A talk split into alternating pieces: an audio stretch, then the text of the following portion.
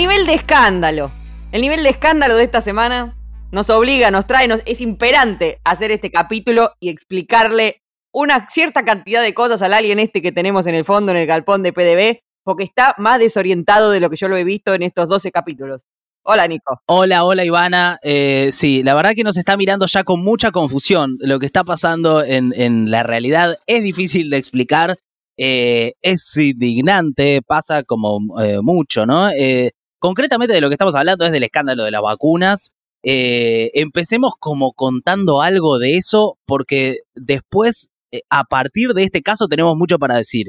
Pero el principio es que hay, eh, hubo desde el gobierno nacional y desde el gobierno de la ciudad, y te diría desde gobiernos municipales y provinciales, la verdad, una eh, falta de transparencia para asignar un recurso escaso, como es la vacuna, lo que eh, terminó revelando que había unos tremendos privilegios a la hora de quién se vacunaba y quién no se vacunaba, mientras UNE como ciudadano común estaba intentando entrar a los sitios poniéndole refresh para intentar conseguir un turno que eh, no estaba ocurriendo.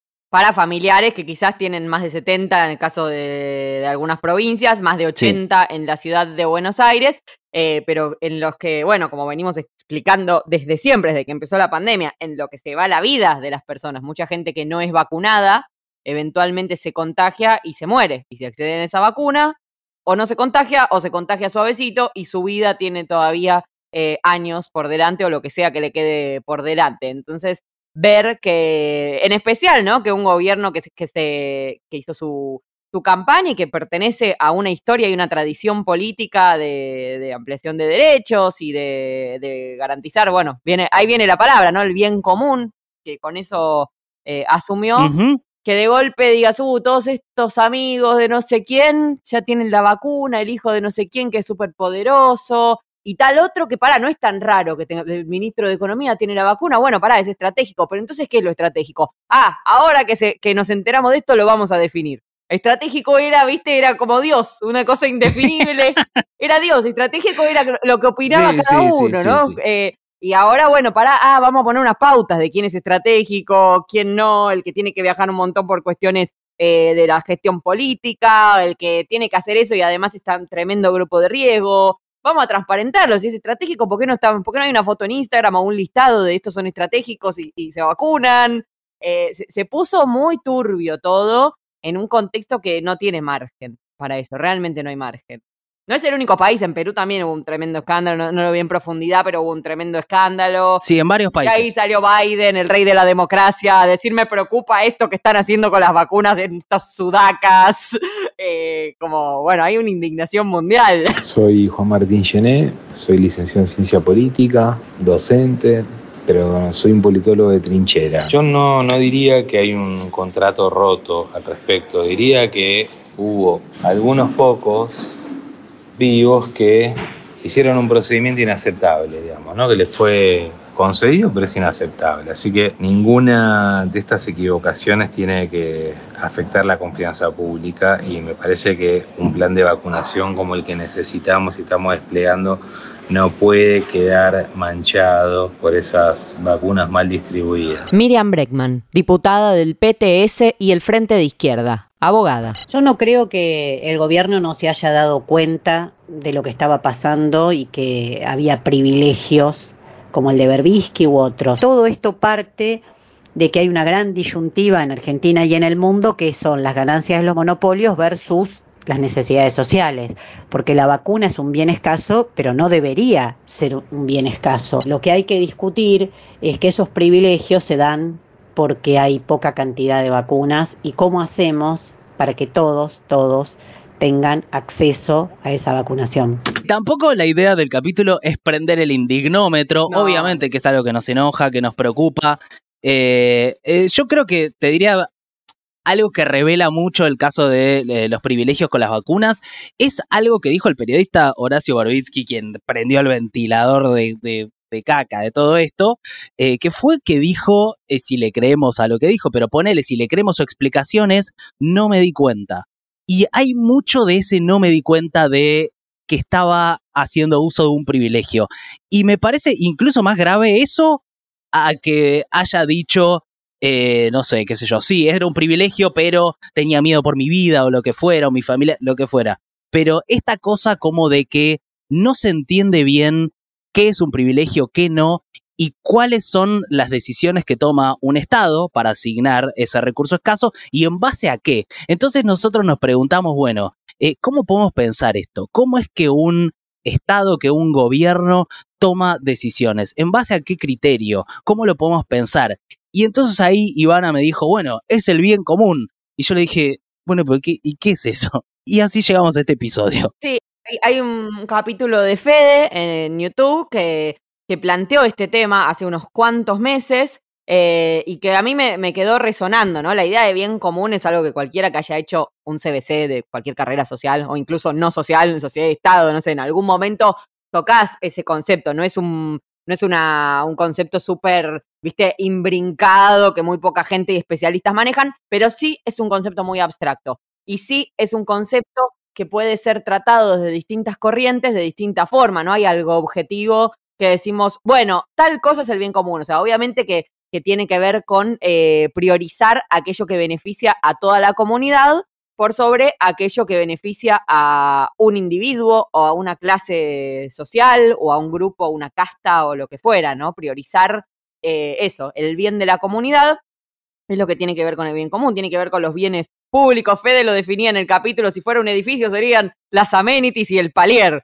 Eh, es como eso que tenemos en común todos los que conformamos una sociedad o una comunidad. Claro. Pero, ¿quién se ocupa de garantizar ese bien común? ¿Alcanza con que digamos, bueno, no, yo resigno tal cosa para el bien común y el que no lo resigna, ¿cómo hacemos? Bueno, para eso existe el Estado. Claro, y el bien común es algo que está abordado por muchas disciplinas.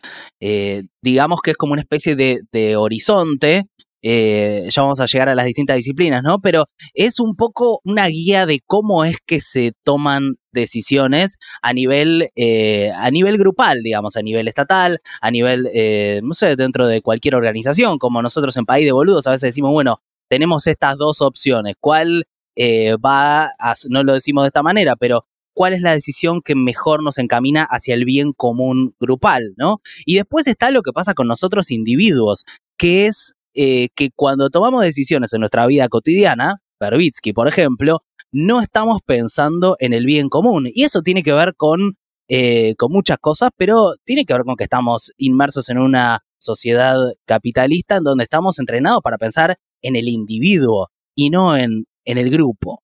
Claro, pero ahí es justamente, o sea, eso es, lo tremendo, ¿no? Es que decís, bueno, es tal empresario que evadió tal cosa o que fue negligente en tal cosa, que igual obviamente si, tenés una, cosa que precisamente de la que depende el bien común, el Estado debería regularlo, pero digamos, no es, eh, no sé cómo decirlo, no es cromañón, que si este empresario o este grupo o esta banda o lo que fuera se cagó en todo, que obviamente el Estado tenía que controlarlo. Acá es puntualmente y muy específicamente un bien escaso, como decías, administrado por el Estado directamente.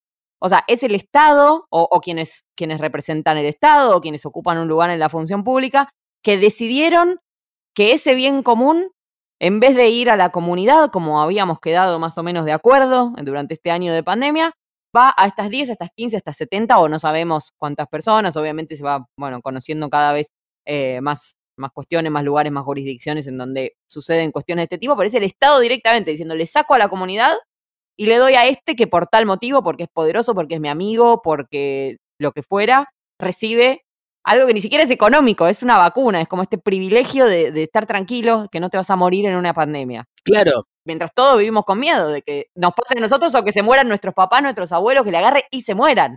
Obviamente que el punto final es el Estado, es el Estado el que hace las reglas en la distribución de, en este caso, de la vacuna.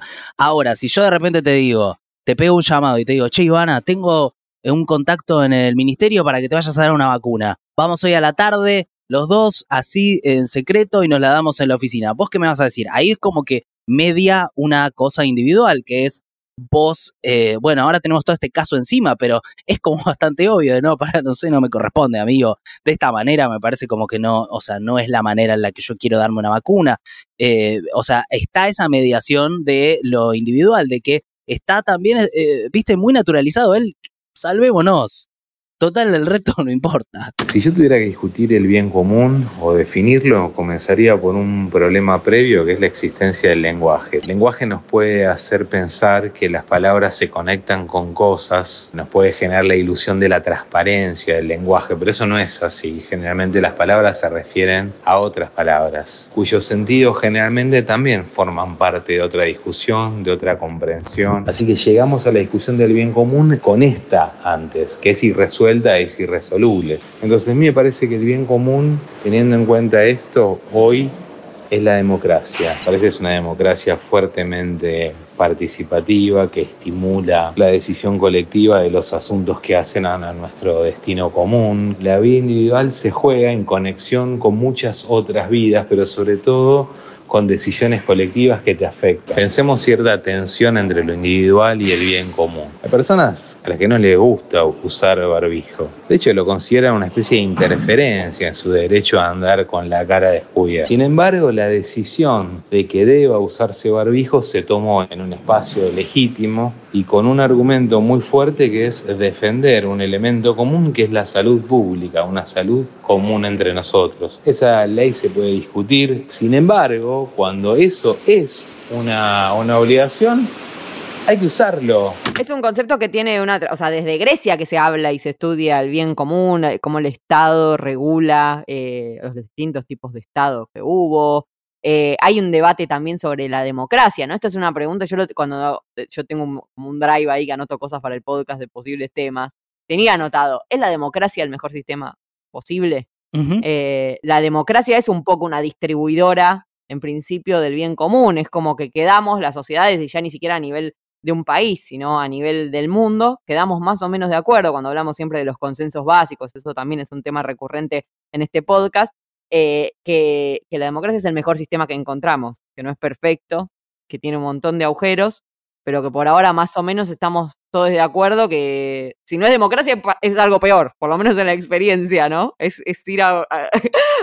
no, es que, bueno, no es democracia, pero es esto otro que, funciona bárbaro y, la disputa, sino que es un lugar peor.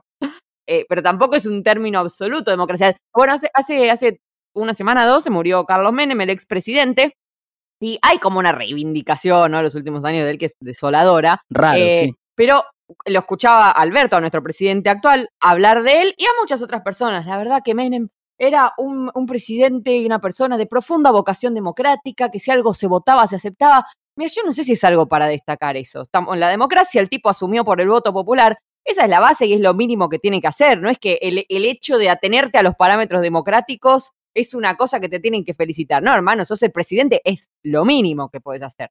Ahora, pensemos cómo ampliar esa democracia, cómo tener más derechos, cómo ampliar ese bien común. No es solo, no alcanza la democracia como un sistema político, bueno, el voto popular, listo, fin.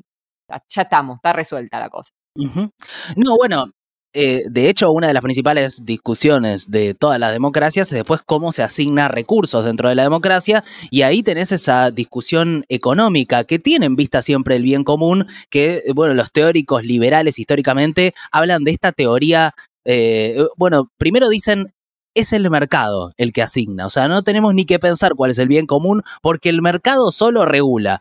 Y después si no te dicen, bueno, pero eh, y si vos todavía no te toca lo que, lo que estabas esperando, tenés que esperar el derrame. Entonces vino esa teoría del derrame que es que crezca lo de arriba y que derrama. Pero la, con la lógica del bien común de esto está bien para vos, ¿eh? Que, que crezcan los que más tienen, después te va a caer un poco. Que se lo crean en serio, eso no lo puedo creer, o sea, no lo puedo creer. Es como es la cosa más refutada de la historia, lo de la teoría del derrame, y sigue viva, o sea, pasa cuando, o sea, cuando estuvo en debate el impuesto a las grandes fortunas y que sigue en debate, la cuestión impositiva siempre está en debate, que siempre el argumento de las clases propietarias es y si no, no se va a poder invertir, ¿no? Me pones este impuesto, me matás, hermano, me matás. No, no se va a poder invertir. Nunca, no vamos a generar empleo, pero ahora tampoco está generando empleo. Está, ponés a los trabajadores en unas condiciones paupérrimas.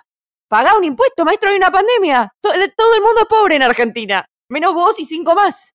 Pero fíjate cómo esa lógica misma de eh, hay como personas más importantes a, las que el crecimiento les debe, les debe llegar antes y después que se derrame al resto, que tiene algo que ver con esta lógica de la vacunación, ¿no? De hay personas más importantes que otras. Hay un empresario que es dueño de la mitad de Mar del Plata que no es estratégico para nadie, pero de repente eh, en alguna lógica de razonamiento fue bueno que se vacune primero, porque es más importante. Y lo mismo sintió Berbitsky sobre él mismo. Sintió, y evidentemente yo me merezco esto, lo llamo al Ginés, voy y estoy.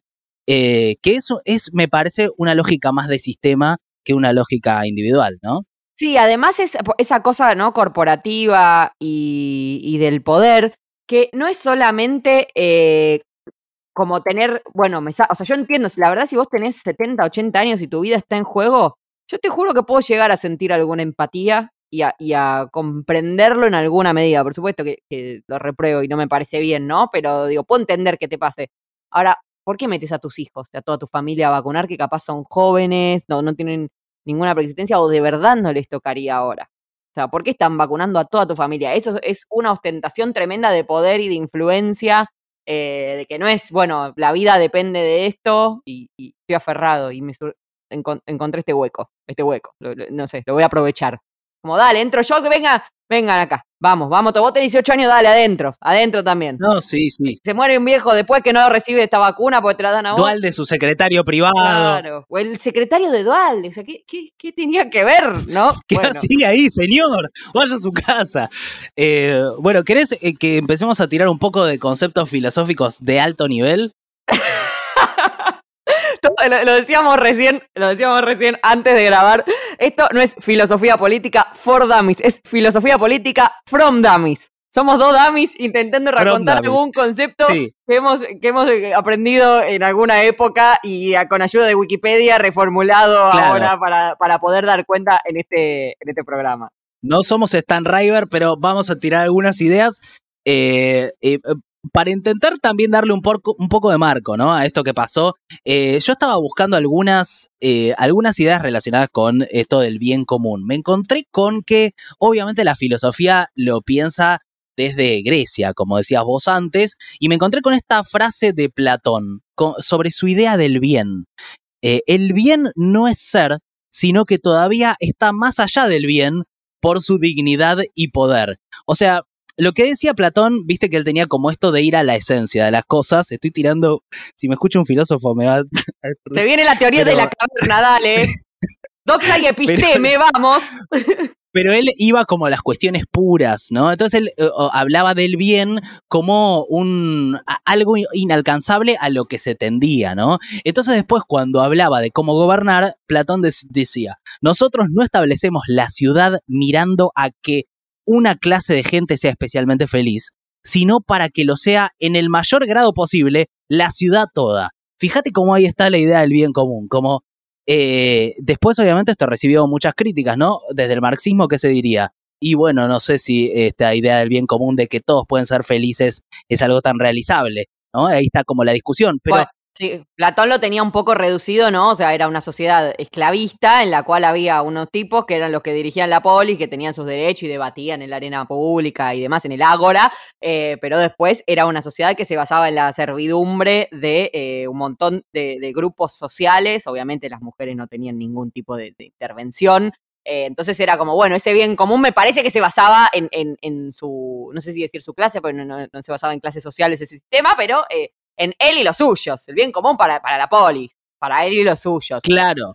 Y fíjate cómo esta línea de bien común, de, eh, de, obviamente que es, es, este bien común reducido, también tiene como una línea que lo une con Tomás de Aquino, que es uno de los filósofos más importantes de la religión católica, eh, que habla de la ley y dice, la ley es ante todo ordenada al bien común. Cualquier otro percepto sobre eh, un objeto particular no tiene razón de ley, sino en cuanto se ordene al bien común. Por tanto, toda ley se ordena al bien común. Y es muy interesante cómo después de eso se desprende la doctrina social de la iglesia, que está basada en la palabra de, Tomás de Aquino, que es un poco la, la, teoría de como más progre de la iglesia, ¿no? La que defiende el Papa Francisco, que es esto del llamado a no a acumular bienes a título individual, sino a acumular socialmente, a compartir, a ser moderado, a no estar buscando permanentemente más ganancias y, más, este, y más acumulación. Entonces hay como una línea de bien común que también se, se aplica a un estilo de vida, una forma de vida dentro del capitalismo, ¿viste? Es como el liberalismo intentando encontrar que funciona el capitalismo y al mismo tiempo que no sea tan desigual. Bueno, sí. ¿no? Como Stalin. Por eso es como lo propio de la iglesia, la figura de la caridad también, ¿no? Históricamente hablo. Claro, claro, claro. Eso no quita, esto siempre lo decimos también, ¿no? El trabajo social que hace la iglesia en un montón de lugares tremendamente vulnerables y que por supuesto es mucho más valioso que cualquier cosa que hagamos nosotros. Eh, y yo admiro a cualquiera que pueda ir al territorio y a, dar una ayuda y a dar un derecho o a dar un plato de comida o lo que fuera. En términos, si nos abstraemos filosóficos eh, o, de, macro, bueno, la caridad es una cosa que no, amplía derechos, es como te doy lo que sobra, ¿no? No quiero citar de nuevo a Alessandro porque ya lo he citado en este podcast, pero eh, como eh, es eso, dar, viste, un poquito lo que te sobra, lo mínimo, no sé qué, cuando, bueno, vos recién mencionabas la tradición marxista, que es de ganar el, los derechos, ¿no? Ganar, el, ganar esos bienes eh, que hacen a la sociedad y que hacen al modo de producción. Y de hecho es cuando ahí, eh, cuando entra la teoría marxista, rompe bastante con esta idea de que existe un equilibrio, ¿no? De que existe un, modo de vida en el que las cosas simplemente funcionan y hay que buscar cómo, cómo administrar. No, el conflicto es inherente a las sociedades humanas, es inherente a la organización social eh, y hay que lidiar con eso y a veces hay que generarlo, ese conflicto, para llegar a un lugar de más igualdad. O sea, negar el conflicto es, eh, es bueno, puede llevar también al capítulo que hablamos de, de manochantas, ¿no? Y de psicoanálisis y demás. Negar, hacer de cuenta que está todo bien y que es como una cosa que si todos los individuos estamos bien, la sociedad va a estar bien, es completamente falaz, porque los intereses son contrapuestos, porque que unos ganen implica que otros pierdan, que la riqueza se concentre implica que otros no tengan nada. Entonces es imposible plantearlo como una cosa de armonía que el Estado simplemente regula y administra, no alcanza. Claro, nosotros esto, ¿por qué traemos esta discusión? Porque claro, atrás de una decisión de cómo asignar un recurso escaso en la, en la población, hay que tomar una decisión. Y evidentemente eh, hay un razonamiento atrás de eso. A veces el razonamiento es explícito, a veces eh, es implícito, uno ya lo tiene internalizado, pero eh, en este juego de repartir, en este caso es un bien escaso que son las vacunas, pero podría ser otra cosa, eh, aparece como estas preguntas de, bueno, pero entonces, ¿quién debería recibir primero este bien escaso? ¿Cuál es el criterio? ¿Cuál es la teoría que está atrás de esto, no? Y también hay algo entre países, que es histórico también, y es de la división norte-sur también, y de la distribución de la riqueza, que ahora, esta semana, el FMI Cristalina eh, Georgieva herself dijo, che, hay que ver, fíjense que capaz podamos distribuir mejor la vacuna, pues si no, no se va a terminar la pandemia y no va a haber crecimiento económico. Súper pragmática, ¿no? Maquiavélica, podríamos decir. Eh, claro. hay que repartir las vacunas, pero eso tiene una eh, contracara que es la división de la riqueza. Pero digamos, si, si de esto también has hablado vos en el capítulo de vacunas y demás, si, si las vacunas se concentran, si Canadá tiene nueve veces la dosis que, que tiene como población, ¿no? Ese número es nueve veces su población. Mientras hay 130 países, ayer Ghana recibió las primeras, así que quizás 129 países, que no tienen ni una sola dosis. ¿Cuál es el bien común? Bueno, si lo pensás, Canadá está garantizando el bien común de su sociedad al interior de su estado, pero eh, en un bien común mundial no hay, no hay de dónde agarrarse. Eso pasa con todos. Si, si Estados Unidos se garantiza el petróleo y eso genera riqueza para su país, o medidas proteccionistas como con Trump, o dumping y subsidio a su producción agropecuaria o lo que fuera. Bueno, es para el bien común hacia el interior de Estados Unidos. Pero en el medio te bombardea Medio Oriente para tener eh, el petróleo. Entonces, ¿cuál es el bien común? ¿Es un bien común mundial? ¿Es un bien común de las democracias modernas? ¿Es un bien común de Occidente? ¿Es un bien común de tu país y lo de alrededor no tiene ninguna importancia? Ahí ya se empieza a complejizar, se empieza a poner abstracto. Me resulta difícil definir cuál debe ser el bien común bajo este estado porque precisamente yo soy de izquierda, anticapitalista y considero que este es un estado que trabaja para defender los intereses de una minoría por sobre las grandes mayorías. Si pensamos cuál debería ser la idea del bien común en el caso del plan de vacunación, nos lleva directamente a pensar la cuestión de fondo, que es la producción de vacunas, la existencia de patentes, que el Estado o los estados, diversos estados, hayan financiado la investigación, estas empresas monopólicas, laboratorios, se hayan apropiado de años y años de investigaciones de conocimiento, tomen el dinero del Estado y cuando terminan la vacuna te la venden. Bueno, todo esto demuestra que hay un Estado capitalista que por el que yo lucho cambiarlo, ¿no? Cambiar radicalmente este sistema. Y todo, el, y todo el desarrollo de las vacunas me parece que estuvo muy relacionado con esta pregunta de cuál es el bien común. No sé si te acordás que en un principio hubo como un intento de desarrollar las vacunas en conjunto, de eh, liberar las patentes, de ir compartiendo avances, eh, eh, y finalmente lo que termina pasando es que hay como una, la misma lógica del sistema termina imponiéndose en algo que eh, es a todas las luces algo que debería resolverse para toda la humanidad, por esto que decías, de repente tenés gente preocupándose por los africanos, porque dicen, uy, no, pero si no vacunamos a los africanos puede mutar el virus allá y nos contás, no, vacunes a los africanos. ¿Qué sucedió? Claro, entonces, en, incluso en un caso donde es obvio que debería haber una cooperación, lo que prima es la lógica de me salvo yo solo, de, eh, de cómo se generan más ganancias, y eso habla de, de, lo difícil de cómo está este sistema tan, eh, tan construido de una manera enrevesada, ¿no? Que muchas veces va contra los propios intereses de los que defienden el sistema. Es muy extraño lo que pasa. Eh, pero la vacuna nos muestra eso. Como esta, es como que el GPS está como mareado.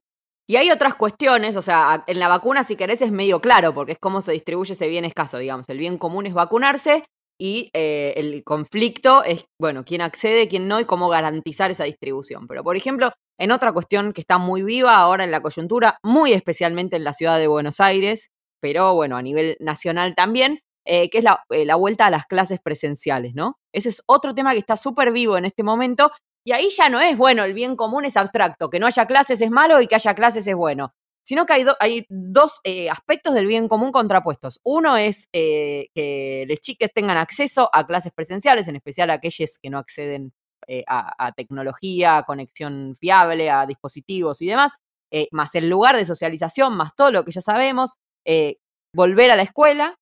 Y por otro lado está el bien común que es la salud, que es generar un rebrote, subir el nivel de contagios, que un montón de, docentes estén de acá para allá y que tiene que ver también con lo precario de cómo está planteado el sistema educativo desde mucho antes de la pandemia, pero que obviamente durante la pandemia, no, muy especialmente la ciudad de Buenos Aires, no se hizo nada para, para compensarlo, digamos, pasó un año y están hace seis meses jodiendo con que vuelvan las clases presenciales y quiero remarcar mucho de las clases presenciales porque esa falacia también de que los docentes no hacen nada desde hace un año es tremendamente dolorosa eh, y, es una mentira completa porque están dándolo todo también, poniendo sus dispositivos, su conexión a internet, su trabajo, su esfuerzo, persiguiendo a cada chique, che, vos no me mandaste trabajo, vos no hiciste tal otra cosa, con toda vocación. Eh, pero e, esa vuelta es como están, viste, dando conferencias de prensa y no sé qué, pues sí, bueno, a ver cómo está la escuela, cuál es el protocolo. Bueno, este pupitre que los chicos se sentaban eh, uno al lado del otro, lo vamos a girar y ahora se va a sentar uno en cada punta. Bienvenido los protocolos. Decís, es joda. Es joda. ¿Qué hiciste este año? Porque yo también para el bien común quiero, quiero que vuelva a la escuela. ¿Qué? ¿No voy a querer que vuelva a la escuela? Obvio que quiero que vuelva a la escuela. Pero eh, no estás haciendo nada. Entonces se plantea de facto esa contradicción entre la salud y la escuela, que quizás se podía evitar esa contradicción. Si vos generabas de verdad cambios estructurales, recursos y un protocolo, no había contradicción. Mi nombre es Manuel Becerra, soy profesor en secundaria, formación docente de universidad, profesor de historia. Pesa más entre salud y educación, lo que prima es la salud, obviamente. Sin salud no hay, no hay vida posible. Aparte de la educación, lo que tiene es que se maneja con tiempos largos, digamos. Cuando vos tenés una emergencia o tenés una dolencia crítica, eso es algo que hay que resolver inmediatamente. Y en educación tenés tiempos que pueden extenderse más. Por supuesto, la escuela cumple otras funciones que además de las educativas en sentido clásico, que cumple funciones de cuidado, cumple funciones de canalizar denuncias por vulneraciones de derechos, abusos sexuales, etcétera, etcétera. Y en ese sentido es importantísimo, obviamente, la escuela como una complementación, digamos, del derecho a la salud por todo lo que es la cuestión del cuidado. Pero me parece que ahí es interesante pensar un ruido, digamos, una ruptura o una precariedad del vínculo entre los, los ámbitos de definición de política, o sea, los ministerios, y efectivamente las escuelas. Es muy llamativo que escuchás a padres de, los chiques y escuchás a los docentes y cuando los escuchás decís, bueno, pará, los dos tienen razón. Es como, ahí es donde eh, aparece como esta discusión de fondo de, bueno, ¿cuál es el bien común? ¿Cómo se toma esta decisión? Eh, lo mismo pasa, por ejemplo, estaba, eh, yo me con el tema del medio ambiente pasa todo el tiempo, ¿no? Pero en el caso de la minería, cuando de repente tenés poblaciones en provincias eh, como San Juan que dicen eh, una parte de la población queremos la minería porque la minería nos da trabajo, porque eh, que igual son trabajos escasos, ¿no? Pero sí dan algunos trabajos, sí de alguna manera activa una parte económica. Y por el otro lado, una parte de la población dice, no, pero pará, está destruyendo eh, el medio ambiente, está contaminando el agua, la minería a cielo abierto, ya sabemos esto. Pero bueno, allí son decisiones que son difíciles de tomar porque hay valores en pugna y me parece que son los dos justificables. O sea, en algún punto se podría argumentar a favor de uno o a favor del otro.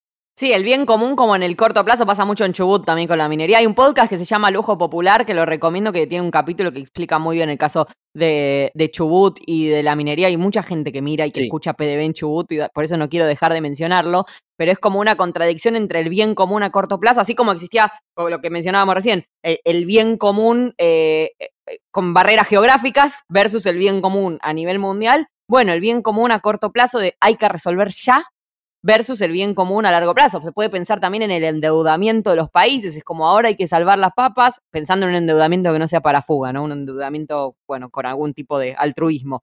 Eh, hay que salvar las papas ahora y después vemos cómo pagamos. Sí. Y después va, termina eh, siendo como un boomerang para ese bien común, los intereses de la deuda, los acreedores, que te confisquen bienes públicos y una suerte de cuestiones. Es muy, muy amplio el tema, es muy complejo, es muy difícil encontrar las formas de, resolver ese bien común. Seguramente darle vacunas a los amigos no es la forma, eso lo tenemos bastante chequeado. puede haber otras discusiones. Hacer una lista de amigos, llamar al hospital público y decir que vengan a domicilio a darle la vacuna no es la forma. Ahora sí me parece que es eh, muy eh, es interesante cómo los medios y los comunicadores caemos muy rápidamente en lo superficial, ¿no? Eh, de, las cosas. Entonces es, ¿qué pasa? que hizo una operación, no hizo una operación, fue un regalo a Cristina, ¿qué pasa? O sea, está bien, ese análisis es parte del análisis, pero me da la sensación de que cuando pasan estas cosas, eh, y por eso quisimos hacer este podcast, como que cuesta pensar un poco más allá de cuál es la problemática que está de fondo a nivel sistema, a nivel razonamiento, eh, y eso como que nos, nos deja como muy poca posibilidad de aprender, ¿no? Y, de, y, de, y de avanzar como, como sociedad, digo, más allá de, agrupaciones políticas. Em, la verdad que es, e, este caso en ese sentido es muy llamativo porque cada vez vamos a necesitar más de filosofía y de pensamiento abstracto para cosas eh, como todas estas que mencionamos, pero cuando llegue la inteligencia artificial, prepárate porque un auto autónomo va a tener que tomar la decisión de si vuelca para salvarte a vos o si salva al micro lleno de personas que viene ahí. El dilema del tranvía.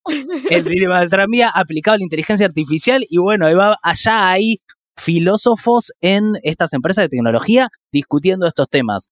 Eh, porque claro, la pregunta es, bueno, ¿cuál es la decisión que se toma? ¿Cuál es el criterio? Y Hay un capítulo de, de Unbreakable Kimmy Schmidt eh, que, ella se, postula para como funcionaria del tránsito y compite con un robot. Gana ella, obviamente, pero toma una decisión de humana, ¿entendés? Sí. Pero está casteándose con un robot. Después es amiga del robot, igual está todo lo más bien. Eh, pero se castea contra un robot para dirigir el tránsito porque plantea el, dilema del tranvía justamente, ¿no? Desde ahí acá un bebé y acá cinco personas, salvas una persona o cinco personas, pero el bebé es tu amigo y se va complejizando el, sí, eh, es que es eso también con, eh, o sea, dicen que va a haber como una autos autónomos que sean egoístas, o sea, que te salven a vos y maten a todo el resto, y autos que estén orientados por el bien común. Entonces se plantea, bueno, los estados van a tener que legislar para que solamente haya autos orientados al bien común. Eh, o sea, es una discusión que, que, que, trasciende a las vacunas, pero que está atrás y que tiene, tiene mucho que ver con, con la forma en la que se toman las decisiones, básicamente. Sí, y, hay algo que quiero agregar antes de cerrar, que es que si bien el Estado aparece como este administrador del bien común, con fallas como quedó muy a la vista esta semana o los últimos días, eh, si bien el Estado es el administrador del bien común y que tiene que ordenar, eh, hay una parte que depende de nosotros justamente, si te llaman y te ofrecen la vacuna, decir, no, hermano, no me toca, todo bien. La famosa y tan mentada responsabilidad individual de la que tanto se habló y que quedó demostrado que prácticamente no existe, eh, porque, bueno, fue, un año de ver, como decir, che, déjennos eh, laburar, abrir, hacer esto, hacer lo otro, y vamos a tener los protocolos y ya está, y de golpe, tipo, los protocolos nunca existen y los casos no bajan eh, y, se siguen abriendo cosas y está mal, o sea, a mí me encantaría, la verdad, que todo funcione, lo mismo que con la escuela, eh, que funcione, que se plantee un cambio estructural que haga que sea seguro, pero la verdad es que no es seguro hacer nada y mucho de eso depende de, esa cuota nuestra de pensar en el bien común y de cuidar al otro, eh, que no, yo no siento, obvio que hay mucha gente valiosísima y que, que sí cuida al otro, pero que no, no está aprendiendo, no aprende. Y eso excede al Estado. Hay una parte que tenés que hacer vos como humano, como persona de, que forma parte de una sociedad, que recibe beneficios de esa sociedad y que algo tiene que devolverle. Yo creo que hubo momentos en la pandemia en donde eh, hubo algún tipo de consenso de cuál era la manera de comportarnos para cuidarnos y hubo mucha gente que lo respetó y mucha gente que lo sigue respetando y pasaron cosas como que se empezó a usar barbijo eh, a nivel masivo. Eh, pero sí es cierto que hay como una lógica de sistema y una lógica individual en la que estamos metidos, que es una lógica individualista y es una lógica medio de sálvese quien pueda. Sí, todos lo tenemos incorporado, todos tenemos que, garantizar nuestra existencia justamente en un contexto tan hostil, ¿no? O sea, para otro día, si querés comprar dólares, es bueno para, para tu economía porque después ganas plata o salvas tu empresa, pero es malo para el Estado, pero los dólares y está endeudado y no hay, plata en el Banco Central. Bueno, eh, eh, aplica prácticamente esta, esta contradicción entre el, el interés individual y el bien común es una tensión permanente, justamente ese es el tema, ¿no? Por más que existe el famoso contrato social eventualmente, no es algo que en armonía todos decimos, dale, la vida en sociedad es excelente, vamos con todo. Eh, esa contradicción y esa tensión es permanente, hay que aceptarla, hay que abrazarla, hay que vivir con ella y bueno, por supuesto que lo que queremos siempre desde País de Boludos es pensar en cómo hacer con ese conflicto que nos habita y que nos rodea un mundo mejor. Sí, totalmente. Qué capítulo elevado eh, hemos hecho realmente tratar. Conceptos altísimos. Estuvimos por el aire y vamos de. Nos van a caer. Nos van a caer, sí, está bien. Definiste mal contrato social. ¿Por qué no podés leer y letra de Wikipedia sobre contrato social? Lo que en realidad dice Rousseau es que. ¿Saben qué? ya dijimos, es from the. Escríbanos, eh, antes de hacer este capítulo, ¿éramos conscientes de a qué nos estábamos exponiendo? Eh, tocamos muchas cosas que seguramente estuvieron eh, flojas, pero eh, se entiende, me parece, como la idea general que es esto que quisimos poner en discusión. espero a alguien querido que hayas entendido. Sigo, le sigo viendo con cara de confusión, pero bueno, eso lo vamos a ir resolviendo. Que se ponga el barbijo, mira. Se ponga el barbijo, no le vamos a ver la cara tan confundida al alien ese. Póngase no. que todavía no sé si no es antivacunas. Mira, le hemos explicado y todavía no sé si no es antivacunas. Bueno, ya saben que eh, País de Boludos es un medio autogestivo que depende de los aportes de sus suscriptores, así que si quieren sumarse para básicamente que País de Boludos siga existiendo y estamos preparando posta una cantidad de cosas que por lo menos para nosotros son muchísimos para 2021, pueden pasar por paísdeboludos.com.ar y hacer una suscripción mensual, que es lo que más nos gusta, o un aporte único. Si dicen, che, la rompieron con el bien común, la rompieron, van 500 mango por hoy, la rompieron. Bueno, pueden, pueden hacerlo. Vos decís que vamos a llegar, vamos a decir, che, el capítulo del bien común levantaron la suscripción como loco. Sería un sueño para nuestras analíticas. Hay que empezar a medir eso, hay que empezar a. Sería un sueño. a medirlo. Vos dale con los créditos.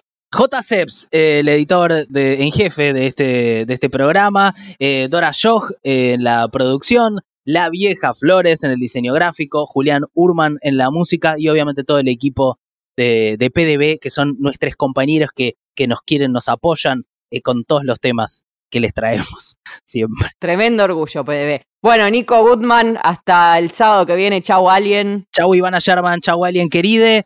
Y nos vemos. Cariños. Adiós.